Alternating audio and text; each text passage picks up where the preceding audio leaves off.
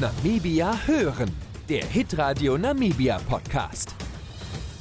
In unserem Podcast Auf einen Sundowner mit treffen wir uns einmal im Monat mit Persönlichkeiten, denen Namibia besonders am Herzen liegt. Ich bin Katja Hase und für diesen Sundowner treffe ich mich mit Benita Hermer.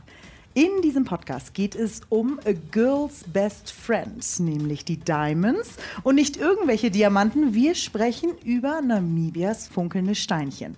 Benita ist Miteigentümerin eines Juwelierladens hier in Windhoek. Sie war jahrelang auch bei NBC Funkhaus tätig und sitzt auf verschiedenen Vorständen. Und ich würde sagen, Benita fungiert sehr oft auch so ein bisschen als Sprachrohr und öffnet in ihrer Funktion gerne die Kommunikation zu Themen, die Namibia befassen. So auch im Vorstand des Forums für deutschsprachige Namibia. Und bevor es losgeht, falls euch unser Podcast gefallen hat, würden wir uns über fünf Sterne freuen und folgt uns gerne, um keine Folge zu verpassen. Aber jetzt ab zum Sundowner. Hallo, Benita. Hallo, das ist so schön hier zu sein. Vielen Dank für die Einladung. Ich freue mich auch, dass es geklappt hat und wir haben ja schon drüber geredet.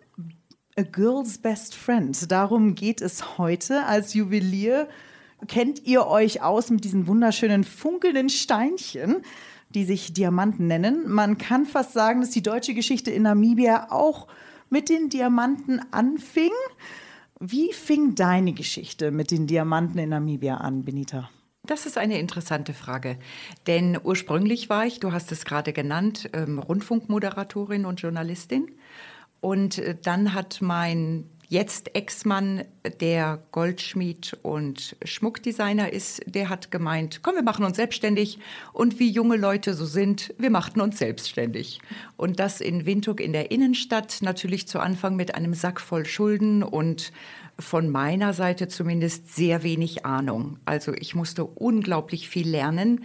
Er auch natürlich. Also auch wenn man vorher Goldschmied war und gearbeitet hat in einem schon etablierten Geschäft, dann ist es trotzdem so, dass man, was Geschäftsführung angeht, was Finanzen angeht, was äh, Kontakte mit Kunden angeht, was den ganzen ähm, also das Aufbewahren von Informationen angeht, die ganzen Regularien, die man einhalten muss, mit Goldpermit und ähm, Händlern, die einen beliefern. Es ist wirklich unglaublich viel, das wir lernen mussten. Und was mich so wirklich interessiert, Benita, ist, es liegen ja wirklich viele Steine rum. Ne? Okay, vielleicht liegen die nicht mehr rum, aber es gibt so viele Steine. Wer hat eigentlich entschlossen, dass ein Diamant so viel Wert hat? Das ist schon vor mehreren hundert Jahren passiert, als die Menschen gemerkt haben, dass dieser Stein, auch ohne besonders großartig geschliffen zu sein, eine besondere Brillanz und Reflexion hat und dass er wahnsinnig hart ist.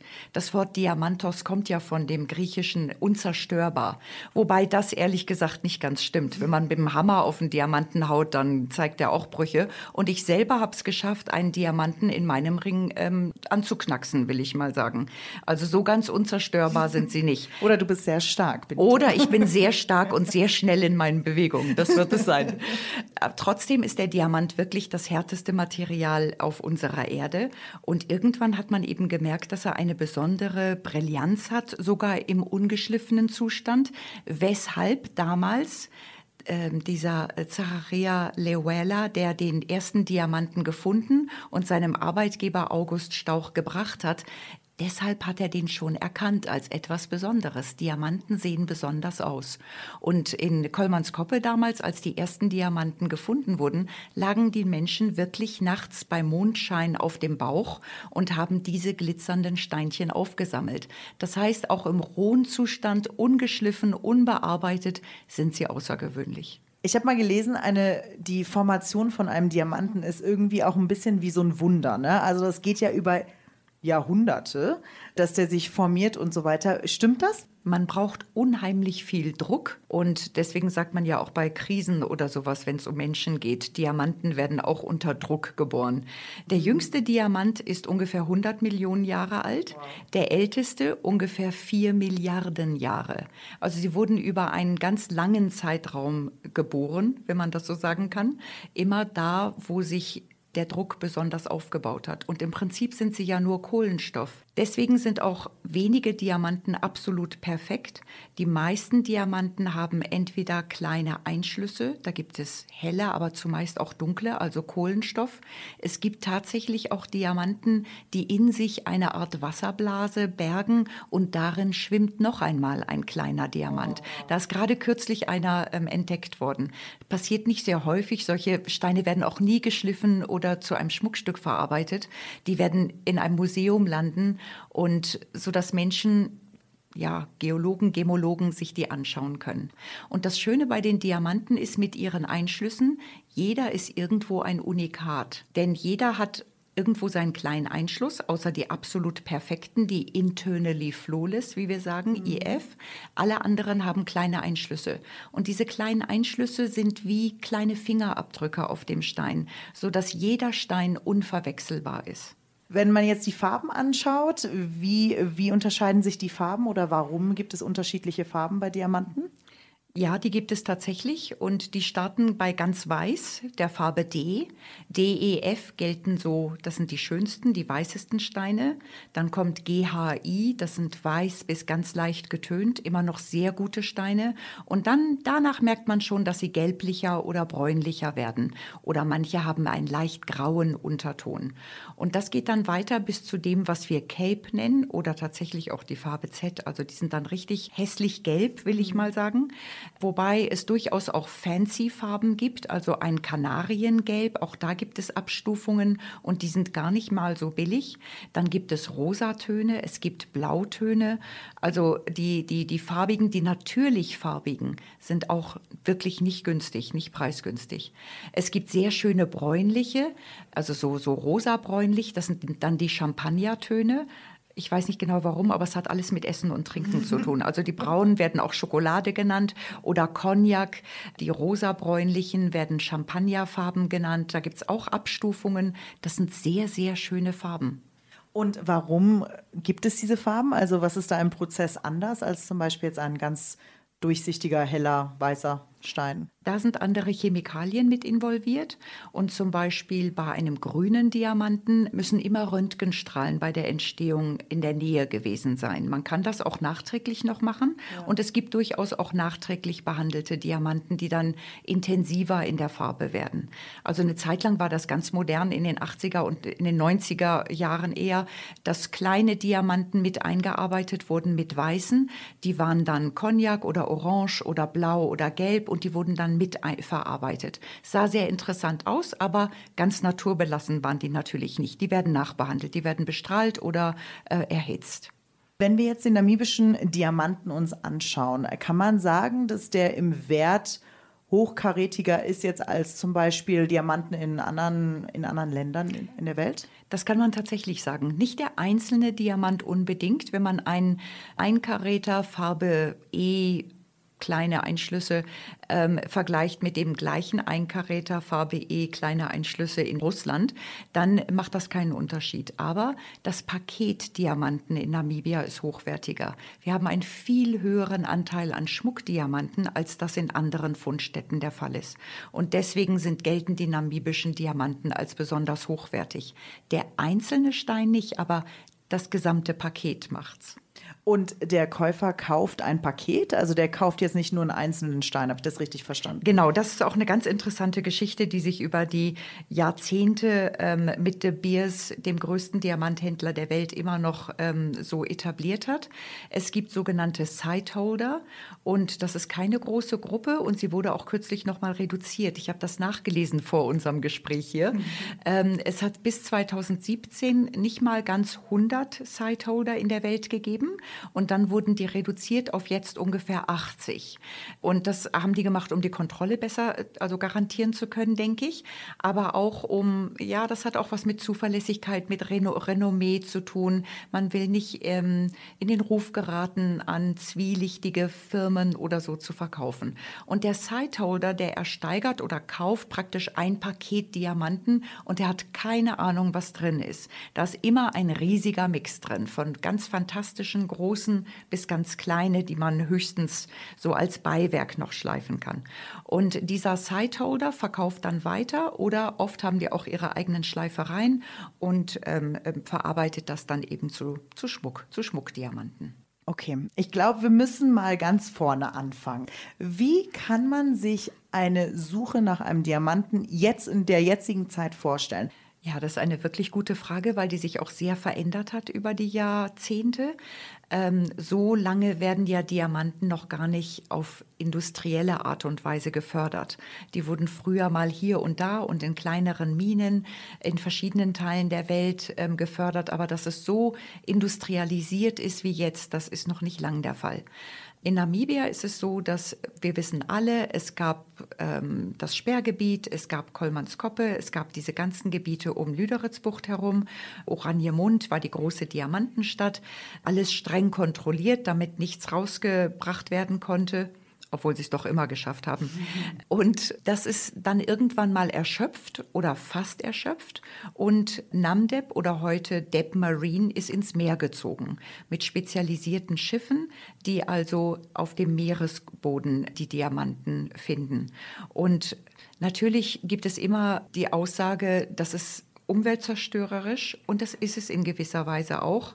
Das Schöne ist bei den, also im Meer, Sicherlich sehen wir davon weniger, aber Deb Marine hat auch ein System entwickelt, wo sie den Meeresboden in Raster aufteilen. Und wenn das eine Raster praktisch abgegrast ist, dann wird es wieder in Ruhe gelassen, sodass sich die Natur mit dem Meeresgetier und den Pflanzen und sowas wieder erholen und beruhigen kann. Also da wird schon drauf geachtet.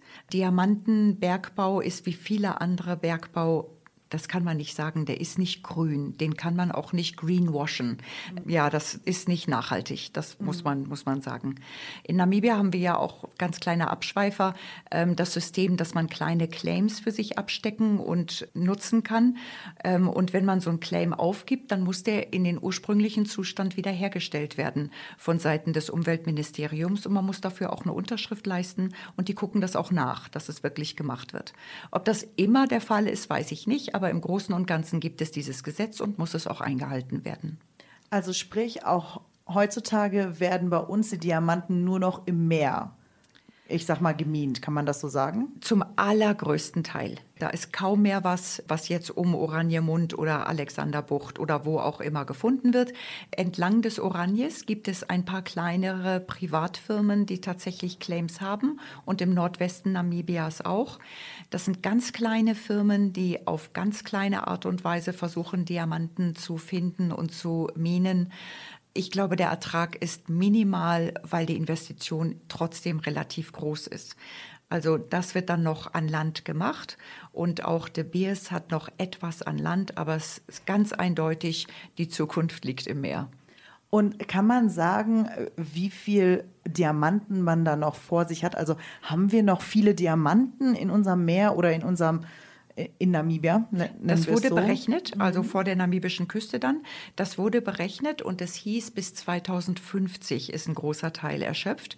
Machen wir uns nichts vor, es gibt immer wieder neue technische Möglichkeiten, die vielleicht tiefere Sedimente noch erreichen können oder neue Funde einfach. Also ich persönlich denke nicht, dass es damit vorbei ist. Aber es heißt, bis dahin ist auf alle Fälle garantiert.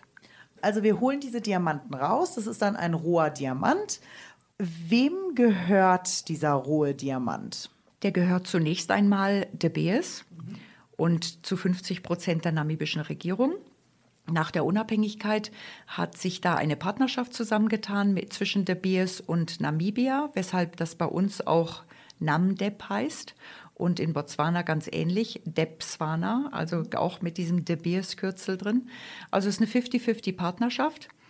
Der Diamant geht dann entweder an die Sightholder. Es gibt dann noch so eine Zwischenfirma, die heißt NDTC, Diamond Trading Corporation, und die auch eben dafür sorgt, dass die Diamanten käuflich zu erwerben sind in, in unserer Welt. Dann das berühmte schwarze Gebäude in der Franz-Indongo-Straße. Da werden die Diamanten sortiert. Es ist fantastisch anzuschauen, äh, mit welchem Geschick und bei Tageslicht die Menschen dort sitzen und sortieren, sortieren, sortieren. Es hieß früher immer, wer am nächsten Tag Diamanten sortieren will, oder auch gemologisch betrachten will, will ich mal sagen, der muss am Abend früh schlafen gegangen sein und der darf nicht ferngesehen haben, weil das das natürliche ähm, Licht oder die Wahrnehmung des Lichts beeinflusst. Ganz sicher bin ich da nicht, ob das bei Diamanten noch immer der Fall ist, denn es haben sich die Fernsehschirme seitdem verändert und ich glaube ehrlich gesagt auch unser, unser Verhalten. Man könnte das mit keinem Mitarbeiter mehr machen, dass er sich vor keinen Schirm mehr setzt. Wir schleifen ja nicht viel in Namibia, richtig? Das ist ganz richtig. Es gibt zwar einige Schleifereien in Namibia. Ähm, das ist so ein Agreement zwischen De Beers und der namibischen Regierung vor ungefähr 15 Jahren abgeschlossen worden, dass auch in Namibia Firmen gelockt werden. Nun wurde ihnen damals unter der, der wirtschaftlichen Freiheitszone ähm, wurde ihnen gegönnt, dass sie zehn Jahre lang steuerfrei arbeiten dürfen. Und das wurde im vergangenen Jahr als nicht rechtmäßig gesehen vom internationalen Vereinigungen, sodass Namibia dieses Gesetz verändern musste mit der Freihandelszone. Jetzt habe ich den Namen wieder. Das läuft jetzt zwar noch aus, dass sie keine Steuern zahlen müssen, aber die namibische Regierung muss sich dann was anderes einfallen lassen, solche Firmen zu locken, also andere Vergünstigungen. Die meisten Firmen, die hier ansässig sind, haben Mutterfirmen entweder in Israel oder in Indien oder auch in Antwerpen noch, also in Belgien, der traditionelle Diamantenhandelsort. Und es ist auch vielleicht ganz interessant, dass ja ursprünglich war Antwerpen die Diamantenstadt in der Welt. Also jeder Diamant, der geschliffen wurde oder der gehandelt wurde, kam aus Belgien. Und weil das zum großen Teil in der Hand jüdischer Händler und jüdischer Schleifer lag und die ähm, mit dem im Dritten Reich praktisch ähm, fliehen mussten, sich zumeist in Israel niedergelassen haben, erst in Palästina, dann in Israel, hat sich dann dort der Diamanthandel, das Diamantschleifen, das hat sich dann dort niedergelassen. Auch das hat sich inzwischen allerdings wieder verändert, denn die großen Länder, wo geschliffen wurde, sowohl Belgien als auch Südafrika, Israel, ganz viele andere Länder, mussten vor allem in den kleineren Steinen und den, kleineren, den schlechteren Qualitäten sich von ihrem Handel verabschieden. Das ist alles in die Region Surat nach Indien abgewandert. Also Diamanten, vor allem kleinere und schwächere Qualitäten, werden fast ausschließlich in Indien geschliffen. Und der Grund dafür ist einfach, dass es günstiger ist, das dort zu machen? Ja, sehr viel günstiger. Es passiert viel in dieser ganzen Region Surat, aber oft in kleineren Betrieben und es gibt zigtausende davon. Die Arbeitskräfte sind viel, viel preisgünstiger als in anderen Teilen der Welt. Menschen haben schnell gelernt und ganz schnell diesen ganzen Industriezweig abgefangen, aufgefangen. Gibt es nicht die Möglichkeit, dass wir mehr schleifen könnten in Namibia oder ist es einfach zu teuer, um das hier zu machen? Wenn man ehrlich ist, ist der geschliffene Diamant, der aus Namibia kommt, etwas teurer als woanders, weil tatsächlich die Arbeitskräfte bei uns teurer sind. Wir haben auch andere Vergünstigungen, feste Arbeitsplätze zum Beispiel, nicht wie in Indien, wo das oft nur äh, so Tagelöhner fast sind. Also machen wir uns nichts vor, da ja. können wir äh, nicht mit konkurrieren und das möchten wir auch, glaube ich, als mhm. Land nicht. Also gute Steine werden in Namibia schon geschliffen von den unterschiedlichen Firmen. Die, die hier ansässig sind, sind teilweise Sightholder, aber nicht alle. Und auch für die ist eben noch eine Nische, auch die kommen noch an Diamanten ran zu einem etwas ungünstigeren Preis und auch die können noch schleifen. Und das Schöne ist, dass wir namibische Juweliere das Recht haben, auf diese Diamanten auch zuzugreifen. Schön. Also da sind wir nicht gezwungen, sagen wir mal, indische Diamanten zu kaufen. Wo kann man den namibischen Diamant sonst noch kaufen? Auf der ganzen Welt? Ja, auf der ganzen Welt. Man weiß es nur vielleicht nicht. Ja. Äh, die Chance ist dann zwar sehr groß, denn wie gesagt, ein großer Teil der Schmuckdiamanten kommt aus Namibia, aber eine Garantie gibt es dafür nicht. Außer eben bei diesem wunderbaren Nischenprodukt, das sich eine namibische Firma hat einfallen lassen, Hardstone Processing.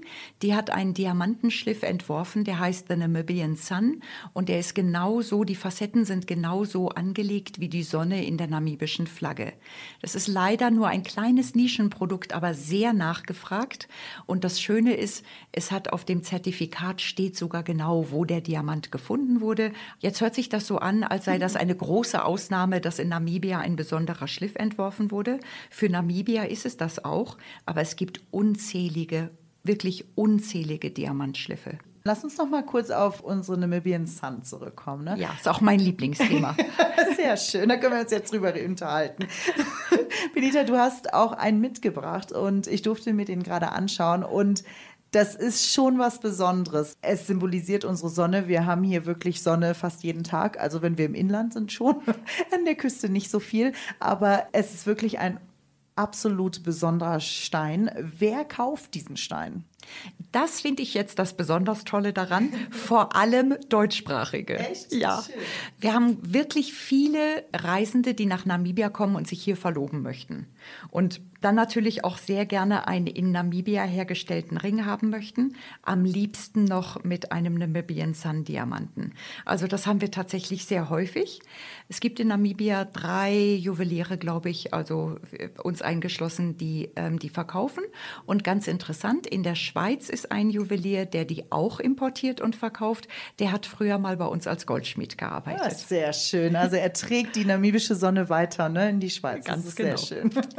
Wenn man sich jetzt einen Diamanten kaufen möchte, gibt es da bestimmte Sachen, worauf man achten sollte als Käufer? Ja, unterschiedliche Juweliere werden da unterschiedlich Rat geben. Mein Rat ist, nimm nicht den allerbesten. Denn für das Portemonnaie der meisten, vor allem jungen Menschen, ist der allerbeste oft entweder unerschwinglich oder er wird sehr klein. Deswegen raten wir oft dazu, Farben zwischen, sagen wir mal, G bis I zu wählen, GH und I. Das ist so noch im mittleren Bereich, noch schöne weiße Steine, aber nicht mehr so teuer. Und bei der Reinheit empfehlen wir auch nicht, die allerbesten Reinheiten zu nehmen, sondern die, die man mit dem bloßen Auge, wo man mit dem bloßen Auge keine Flecken erkennen kann, die keine schwarzen Spots haben, die einem praktisch ins Gesicht springen, das gibt es nämlich auch, sondern auch da wieder so eine mittlere Qualität. Kann man sagen, wie viele Diamanten ungefähr im Jahr exportiert werden aus Namibia? Ich kann sagen, wie viele gefördert werden in Namibia und ich gehe mal davon aus, dass die allermeisten davon auch exportiert werden. Gefördert wurden viele, viele Jahre, war die magische Grenze eine Million Karat von De Beers und jetzt liegt es ungefähr bei 1,5. Also es ist schon ordentlich, die Ausbeute ist schon ordentlich und sie trägt ja auch zum Bruttosozialprodukt Namibias erheb in erheblichem Maße bei. Also wenn ich davon ausgehe, Input ist gleich Output, dann können wir von 1,5 Millionen Karat sprechen. Und vielleicht können wir einen kleinen Abstecher machen zu synthetischen Diamanten. Ähm, bei synthetischen Diamanten wird eben oft der Umweltvorteil hervorgehoben. Ne? Aber die ganzen vielen Arbeitsplätze, vor allem für ungebildete oder halbgebildete Menschen in Botswana und in Namibia und in Südafrika, würden allesamt ihren Job verlieren, wenn die ganze Welt nur noch synthetische Diamanten kaufen würde, die in irgendwelchen Labors in Indien ähm, hergestellt werden oder auch in anderen Ländern. Der synthetische Diamant ist chemisch betrachtet genau das gleiche wie ein richtiger Diamant. Von richtigen spreche ich immer, wenn ich meine, der kommt noch aus der Erde. ähm, also man kann nicht wirklich chemisch einen Unterschied sehen. Es gibt auch dort welche mit Einschlüssen, mit unterschiedlichen Farbigkeiten. Es gibt auch dort Zertifikate, die ausgestellt werden. Und dennoch, er wird kaum Wiederverkaufswert haben, es sei denn, irgendjemand schafft es ihm ein falsches, ein gefälschtes Zertifikat ähm, unterzujubeln von einem echten Stein. Denn der, der synthetische Diamant wird immer nur eine Synthese sein, immer nur ein Produkt aus einem Labor. Er wird nie the real thing sein. Und wenn ich mir ansehe, wie viele junge Leute bei uns reinkommen, die wenig Geld haben, aber einen schönen Diamanten, den die Oma gestiftet hat und der nie seinen Wert verloren hat, der nie seinen Glanz verloren hat, der sich nahtlos in ein modernes Schmuckstück einfassen lässt, das ist ein Wert, der sich wiederholt, der von Generation zu Generation weitergegeben werden kann. Und das kann ein synthetischer Diamant einfach nicht bringen. Und wenn du jetzt sagst synthetische, also wir leben ja in einer Welt, wo alles möglich ist. Ne? Das heißt, die sind einfach in einem Labor und züchten, machen Diamanten. Wie kann man sich das vorstellen? Also es gibt durchaus auch Edelsteine, die gezüchtet werden, die wachsen. Rubine, Smaragde, ähm, ähm, Saphire zum Beispiel. Die kann man tatsächlich züchten. Man kann die Wachstumsrillen sehen von einem solchen Edelstein, Farbedelstein. Die Diamanten hatten als synthetische Gegenspieler, viel preiswerter natürlich die Kubizirconia, die es in jedem Modegeschäft gibt. Dann Kristalle, ich nenne mal den Namen Swarovski, ich hoffe, dass ich das darf. Das ist ein Kristall mhm. und der tut nur so, als sieht er aus wie ein Diamant. Dann gab es in den 2000er Jahren, und die erfreuen sich tatsächlich größerer Beliebtheit heutzutage, Moissanit. Mhm. Moissanit ist auch ein synthetischer Stein. Er kommt im Glanz und der Reflexion dem Diamanten ziemlich nah nahe. Mhm. Und weil er ungefähr, ich würde mal sagen, ein Zehntel kostet von dem echten Diamanten, damit immer noch viel teurer ist als zum Beispiel ein Kubit Zirconia, aber ja auch hochwertiger, ähm, sind die relativ beliebt. Das ist ein synthetischer Diamant, den ich jetzt nicht empfehlen würde, aber ich kann damit leben, weil er nicht so tut, als sei er echt. Bei dem synthetischen Diamanten allerdings, der genauso ja unter dem gleichen Druck hergestellt wird wie, wie der echte Diamant, bloß im Labor, und auch wo die modernen Testgeräte, die der normale Juwelier hat, den Unterschied nicht sehen können oder nicht erkennen können was sich allerdings in den nächsten 20 Jahren ändern wird. Mhm. Also es gibt Testgeräte, die das schon erkennen, die sind bloß noch unglaublich teuer. Kann sich ein normaler Juwelier so nicht leisten. Aber so wie Synthesen ähm, schlauer werden, will ich mal sagen, müssen die Testgeräte natürlich auch nachziehen, sodass man das nachvollziehen kann. Aber es ist schon eigentlich unfassbar, dass ein Diamant, der über ein paar Millionen Jahre auf sich warten lässt und auf einmal kannst du den einfach züchten im Labor und es kann ja eigentlich nicht der gleiche Wert sein, oder? Also es, oder? Ne? Die, die, synthetischen Diamanten sind erstaunlich teuer. Sie Echt? sind natürlich tatsächlich viel, viel günstiger als, also vor allem bei den großen Steinen. Ja. Bei kleinen Steinen lohnt sich der Unterschied kaum. Also lohnt es sich kaum, ähm, ähm synthetische Diamanten herzustellen. Sie sind günstiger als richtige Diamanten, aber im Vergleich sind sie noch relativ teuer. Sie sind herzustellen unter einem enormen Energieaufwand. Wir dürfen nicht vergessen, das, was die Erde selber geschafft hat mit ihrem eigenen Druck sozusagen, muss jetzt im Labor nachgestellt werden. Und der Druck, äh, Hitze, die chemischen äh, Umstände, das ist, ist riesengroß. Also der, der, der Aufwand ist riesengroß. Na, könnt ihr einfach nicht genug kriegen von Namibia? Wir auch nicht.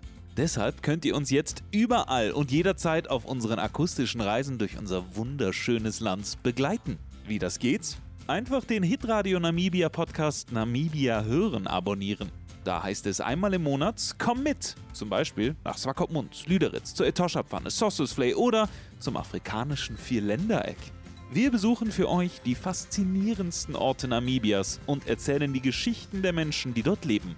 Sucht einfach nach Namibia hören in eurer Lieblings-Podcast-App oder checkt unsere Website hitradio.com.na/podcast für noch mehr Namibia.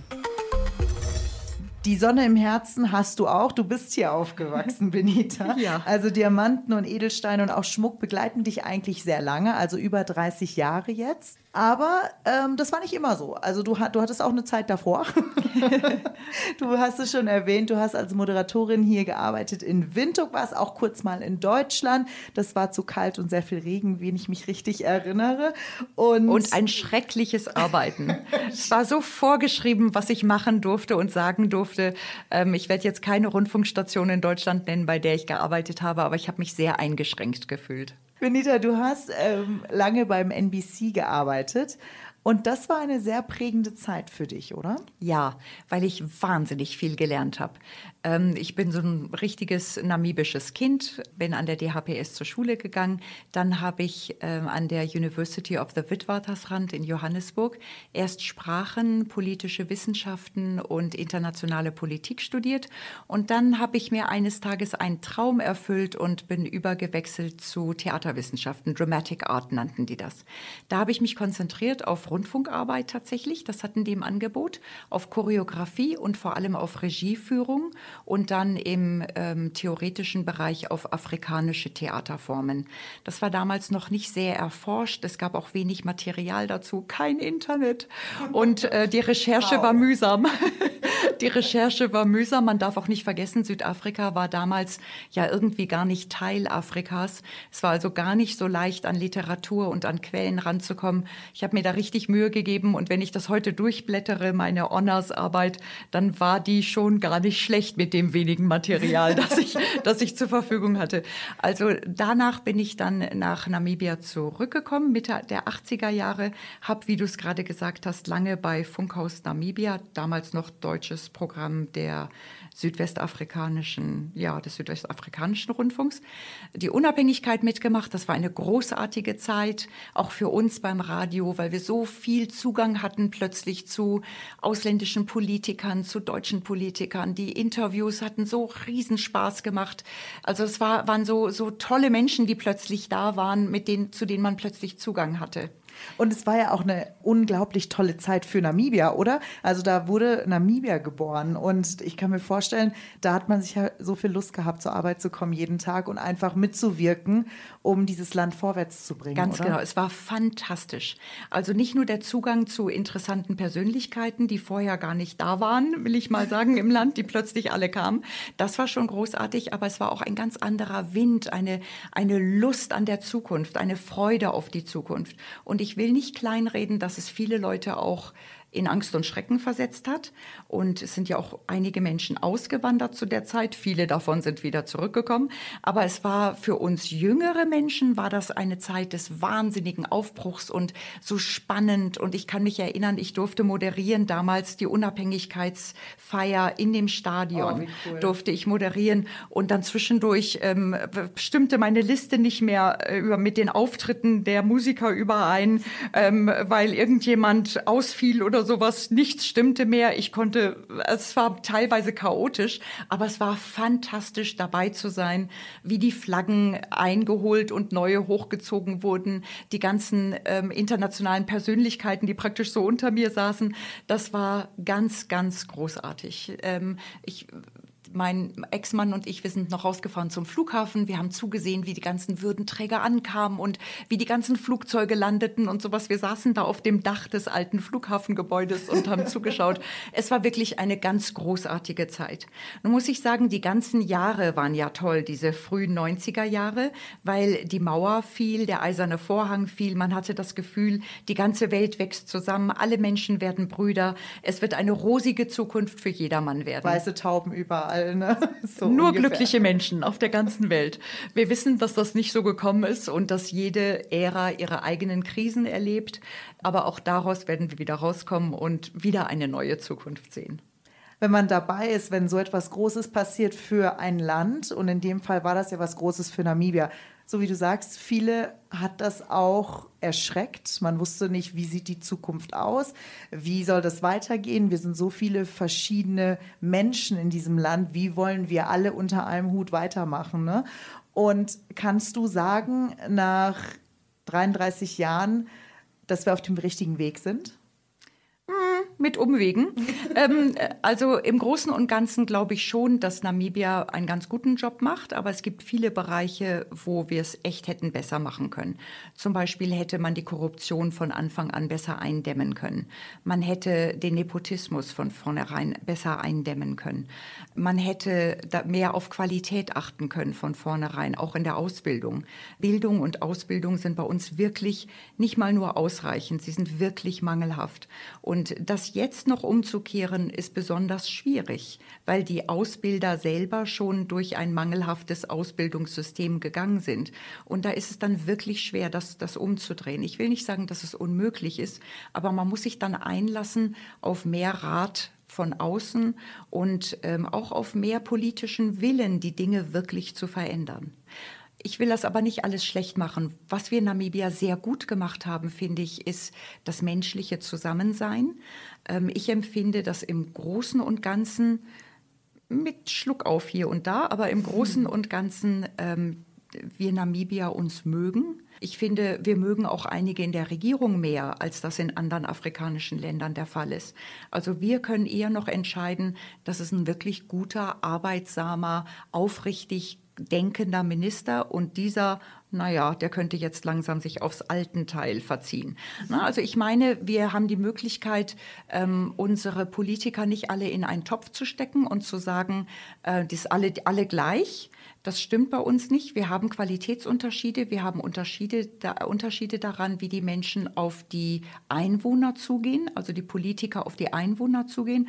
Und wir haben immer noch die Möglichkeit, auch etwas zu bewirken. Du bist auch im Vorstand des Forums für deutschsprachige Namibia. Warum bestand dieser Bedarf, dieses Forum zu gründen? Benita? Da ging es allerdings weniger um Sprache. Bei, dem, bei der Gründung des Forums ging es eher darum, dass die Deutsch-Namibier sich ähm, wieder mehr einbringen sollten. Sie sollten eine Stimme bekommen in dem Rauschen des, der namibischen Politik, der namibischen Wirtschaft. Ähm, die deutschsprachigen Namibier hatten sich sehr zurückgezogen. Sie kritisierten immer nur so vom Rand, über dem Breifleischfeuer, sage ich mhm. immer. Aber sie haben sich nicht wirklich eingebracht. Sie haben sich nicht eingebracht ähm, in den großen politischen Fragen. Sie haben sich nicht eingebracht in Sachen, das jetzt ein ganz wichtiges Thema geworden ist, Versöhnung. Sie haben sich nicht eingebracht in der Tagespolitik. Ähm, sie wurden weniger und weniger gehört in der Wirtschaftspolitik. Sie haben Wirtschaft immer noch mitgestaltet, indem sie einfach ähm, fleißig gearbeitet haben, ihre Firmen aufgebaut haben, oft selbstständig wurden. Aber sie haben sich nicht eingebracht. Sie haben nicht aktiv teilgenommen. Und das wollte das Forum deutschsprachiger Namibia ändern. Dass wir gesagt haben, die Deutschsprachigen stellen sich selbst in eine Ecke, in die sie eigentlich nicht gehören. Wir müssen wieder, wir müssen gesehen werden. Wir möchten zuhören, aber wir wollen auch gehört werden. Und hast du das Gefühl, dass nach den zwei Jahren, wo es das jetzt gibt, dass sich da schon was tut langsam? Da tut sich wahnsinnig schnell sogar was. Ich hätte nie geglaubt, dass die Welt so darauf wartet, dass die Deutschen endlich mal wieder, die Deutschen in Namibia endlich mal wieder Stellung beziehen oder sich aktiv beteiligen. Also wir haben sehr schnell gemerkt, dass wenn aus Europa Journalisten kamen oder auch aus Amerika oder von der BBC, dass sich das ganz schnell etabliert hat, dass wir als Gesprächspartner gefragt wurden.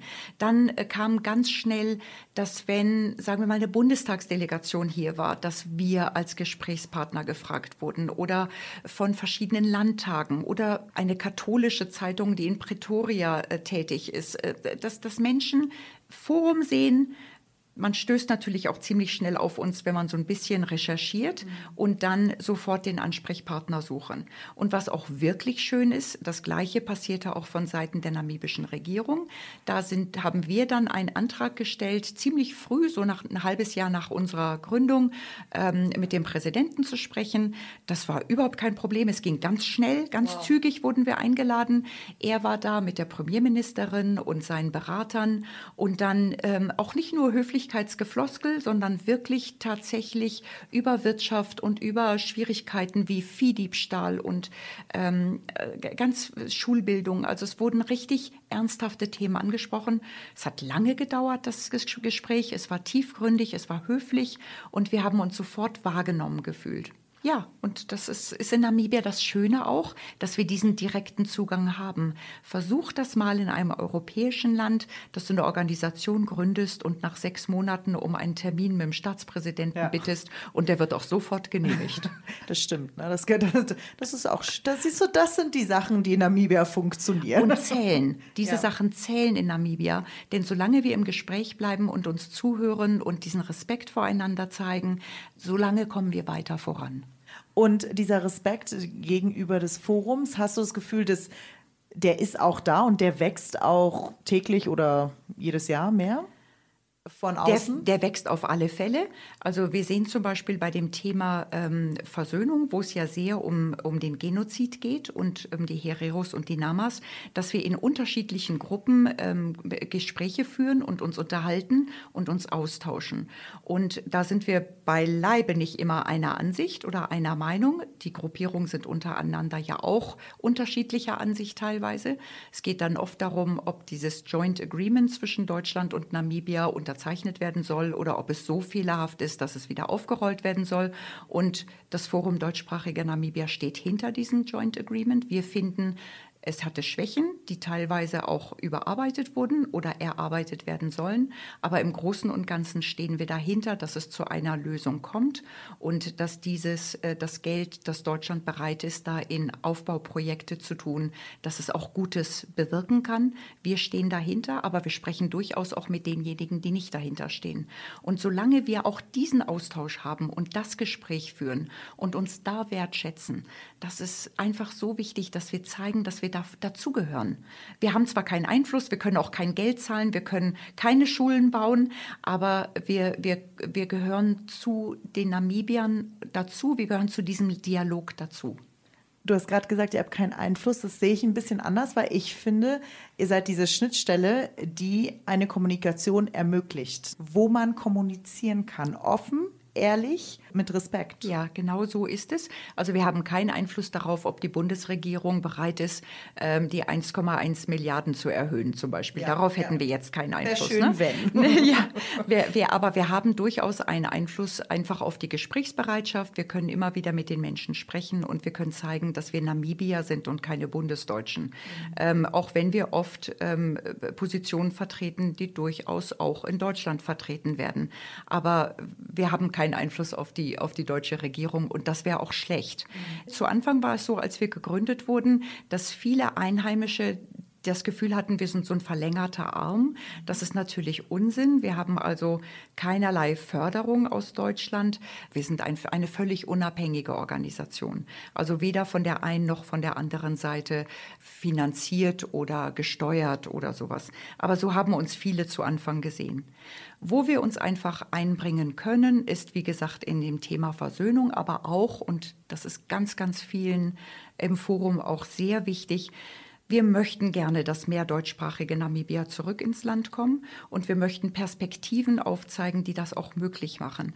Denn viele sind ja nicht in Namibia nicht, weil sie nicht möchten oder weil sie meinen, das Land sei schrecklich, sondern weil sie einfach keine persönliche Jobperspektive oder finanzielle Perspektive sehen. Und wir möchten natürlich dazu beitragen, dass ähm, auch was das angeht, Namibia zu einem Land wird, wo mehr Investition passiert. Investition bringt auch immer Arbeitsplätze und das wären im günstigsten Fall Arbeitsplätze für namibische Bürger. Oder ähm, dass Menschen selber Firmen eröffnen, junge Namibier, die ein bisschen bisschen Startkapital kriegen, ähm, vielleicht noch von Eltern oder Verwandten, aber auch mit der Hilfe von Banken oder so kleine eigene Firmen, Betriebe aufbauen. Das ist auch ganz wichtig, dass wir Perspektiven auch für deutschsprachige Namibier schaffen. Nicht nur für deutschsprachige Namibier, aber deutlich auch für deutschsprachige Namibier. Und da sehen wir uns dann schon auch als deutschsprachige. Was auch ganz interessant ist, ein Teil, also vor allem unser Vorsitzender Harald Hecht ist ja im Finanzbereich tätig und der hat sehr viel Nachfragen von Investoren aus Europa, die sich hier ähm, niederlassen möchten und kann dann praktisch auf beiden Beinen arbeiten. Einmal als Berater natürlich, aber zum anderen auch als Vorsitzender des Forums deutschsprachiger Namibia. Wir sind sehr dankbar, dass wir das haben, das Fachwissen. Und das ist auch noch etwas, was wir gerne möchten.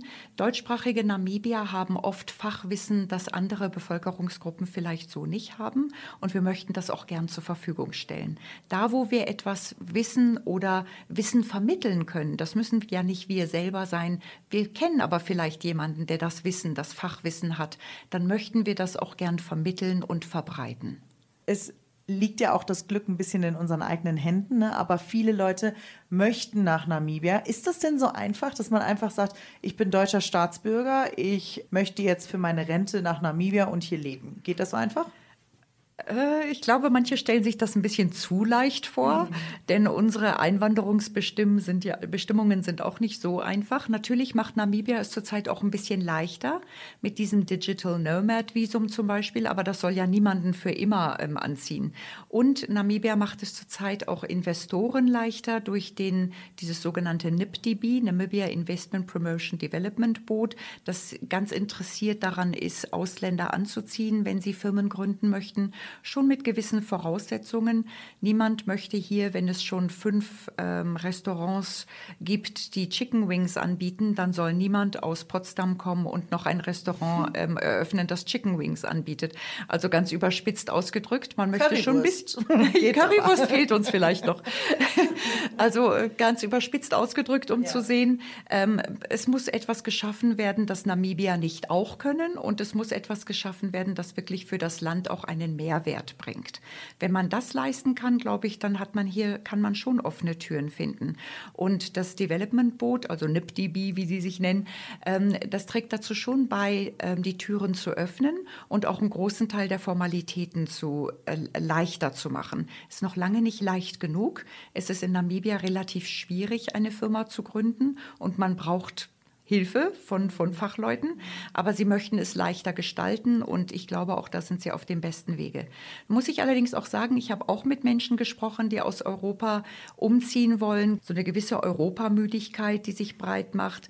Der Krieg, die Unsicherheit, die hohe Inflation und irgendwie scheint alles mühsam, mühsamer zu werden in, in Europa. Ähm, ich habe auch schon mit Menschen gesprochen, die aus diesem Grund nach Namibia umziehen wollen, die sich das teilweise viel zu einfach vorstellen, mhm. die nach Namibia umziehen wollen, ohne irgendwelche Englischkenntnisse, völlig unrealistische Vorstellungen haben, was man beruflich machen kann, ähm, Berufe ergriffen haben, die in Namibia nicht anerkannt sind ohne weiteres, wo man erst noch zusätzliche Examen able äh, ablegen muss oder so und sich auch nicht genügend informieren. Und dann sind da auch manche bei, wo ich ehrlich sagen muss, die so schräge Ideen haben, dass ich denke, bleib lieber in Europa. Ich bin auch dafür, dass man Fachwissen und Menschen herbringt, die, die dem Land auch gut tun. Ne? Also ich glaube, es sollte ja ein Geben und ein Nehmen sein. Ich weiß, zu meiner Zeit waren auch sehr viele Studenten noch in Südafrika, die das natürlich die Möglichkeit haben können, nach, äh, nach Südafrika dort studieren. Inzwischen ist es so, dass eigentlich sehr viele von unseren deutschsprachigen Jugendlichen nach Europa gehen und da studieren. Ne? Jetzt ist es aber so, dass vielleicht davon die Hälfte nur zurückkommt nach Namibia und dieses Fachwissen mitbringt. Das ist etwas, was euch auch am Herzen liegt. Ihr möchtet, dass die Namibianer zurück oder Namibia zurückkommen nach Namibia. Was für Perspektiven siehst du? Was, was haben wir hier für junge Namibia, dass die zurückkommen können nach Namibia und sagen können, hier bauen wir uns unsere Zukunft auf? Ich finde, wenn, wenn zu Anfang ein, kleiner, ein kleines Bächlein von deutschen Namibiern wieder zurückkommt, dann wird aus dem kleinen Bächlein einfach ein größerer Fluss und später ein großer Strom. Denn umso mehr da sind, desto mehr werden sich gegenseitig Perspektiven schaffen. Durch eben Firmen, die gegründet werden und auch durch das, was weiß ich, kulturelle Angebot und dann werden mehr Nachtclubs eröffnen und ähm, es, es wird ähm, eine Dynamik entwickelt, äh, glaube ich, wenn wir erst diesen Anstoß schaffen. Und in unserer globalisierten Welt werden wir immer mehr sehen, wenn du, Katja, später dein 40-jähriges Klassentreffen hast, dann wirst du sehen, dass es Menschen gibt, die auf den Philippinen arbeiten, die mal deine Klassenkameraden waren ähm, und, und dort leben. Ähm, ich habe einen. und die dann trotzdem zum Klassentreffen ja. wieder zurückkommen. Ja. Ähm, es ist halt so, dass wir in einer sehr globalisierten Welt leben und die Menschen gehen nicht mehr nur nach, zum Studium, Studium nach Deutschland und bleiben dann dort, sondern sie ziehen von da aus weiter nach Amerika oder nach Australien oder wie gesagt eben auf die Philippinen. Und von denen kommen dann viele tatsächlich nicht wieder. Das geht aber anderen Ländern auch nicht anders. Mhm. Und wir müssen auch nicht glauben, dass es nur Deutsch, deutsche Sprache deutschsprachige Namibia trifft. Ich habe eine Goldschmiedin, die ist ähm, Herero-sprachig. Ihre älteste Tochter macht gerade eine Ausbildung in Polen mhm. und die hat auch nicht vor, unbedingt nach Namibia wiederzukommen. Und ihre Schwägerin arbeitet in London und also so, das betrifft nicht nur die deutschsprachigen Namibier. Das ist einfach ein Teil der Welt, fürchte ich. Es ist schade, dass es gerade afrikanische Länder trifft. Und wir wissen ja auch, dass in vielen europäischen Ländern der Fachkräftemangel noch viel größer ist als bei uns und dass Fachkräfte aktiv aus afrikanischen Ländern abgeworben werden. Das tut uns allen nicht gut. Mhm. Ähm, dass die äh, weniger hochgebildete Mehrheit in einem armen Land bleibt, tut dem Land nicht gut. Aber die Länder müssen auch selbst dazu beitragen, dass sie anziehend werden für ihre eigene Bevölkerung, dass sie zurückkommt. Und da muss Namibia noch mehr tun. Also da gibt es noch einige Fragen, die zu lösen sind. Aber dennoch meine ich, dass ein Land wie Namibia einen Fehler gemacht hat, dass es sich viele Jahre so stark abgeschottet hat, was ähm, Fachkräfte angeht und was Arbeitskräfte angeht aus dem Ausland. Das war meiner Ansicht nach ein großer Fehler, denn es hat auch einigen Namibiern die Türen geschlossen, wenn man bedenkt, dass weniger Firmen gegründet werden konnten, weil weniger Fachpersonal eingestellt werden konnte, weil weniger Arbeitsgenehmigungen genehmigt wurden und so weiter. Das hat die gesamte Wirtschaft und eben auch den einen gewissen Rückzug von jungen Namibiern behindert. Aber ich glaube, wir sind auf einem guten Weg. Ja.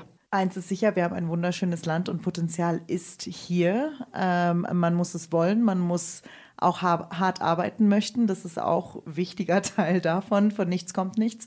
Und ich glaube, da haben wir eine gute Zukunft, um voranzugehen und einfach hier was zu bewirken in dem Land. Ich möchte nur den ähm, Gedanken äußern, das Gras ist nicht überall grüner. Nein, das Gras ist dort grüner, wo man es bewässert.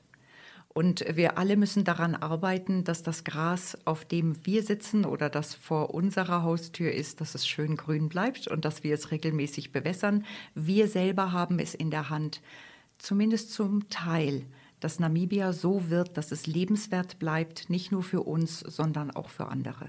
Und ich finde, das ist ein wunderschöner Abschluss zu unserem Gespräch. Benita, vielen, vielen, vielen Dank für deine Zeit. Das war auf einen Sundowner mit Benita Hermer. Schaut mal bei Namibia Hören vorbei. Da gibt es noch ganz viele spannende Gespräche rund um unser Lieblingsthema Namibia. Mein Name ist Katja Hase und ich freue mich auf das nächste Gespräch. Namibia Hören, der Hitradio Namibia Podcast.